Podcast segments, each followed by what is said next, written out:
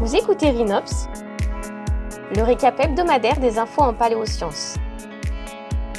Chaque jeudi, découvrez une actualité proposée par Paléopolis.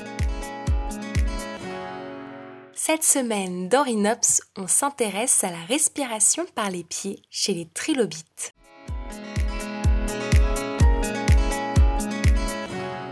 Les trilobites sont parmi les fossiles les plus emblématiques ils font partie du groupe des arthropodes, les animaux qui ont un corps séparé en segments, appelés aussi métamères, recouverts par un squelette externe rigide ou cuticule. Ils regroupent notamment aujourd'hui les insectes, les araignées, les crustacés et les mille pattes. Les trilobites étaient des arthropodes exclusivement marins, aujourd'hui complètement éteints. Ils sont connus uniquement pendant l'ère du Paléozoïque qui commence par l'explosion de la vie au début du Cambrien, il y a près de 541 millions d'années, et qui se termine par la plus grande extinction de masse à la fin du Permien, il y a 252 millions d'années. Les trilobites doivent leur nom à la forme de leur corps, séparés en trois parties ou trois lobes. Ils ont connu une grande diversité.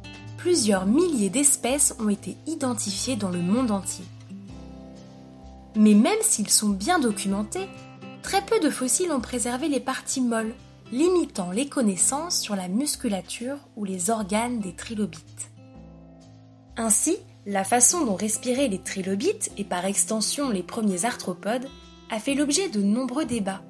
Mais une étude récente semble apporter une réponse grâce à de nouvelles observations sur des fossiles de trilobites à l'aide de scanners extrêmement précis. Les paléontologues ont ainsi mis en évidence que les pattes des trilobites étaient biramées, c'est-à-dire qu'elles étaient séparées en deux branches, l'une servant à la locomotion, alors que l'autre portait des structures similaires à des branchies pour la respiration aquatique. Lors de la locomotion, le mouvement des deux branches devait alors créer un flux d'eau qui irriguait les branchies et permettait ainsi aux animaux de puiser le dioxygène présent dans l'eau. Bien que cette structure biramée chez les trilobites ressemble sur certains points à celle d'arthropodes modernes, notamment les crustacés et les limules, elle se rapproche également de celle des arthropodes plus ancestraux.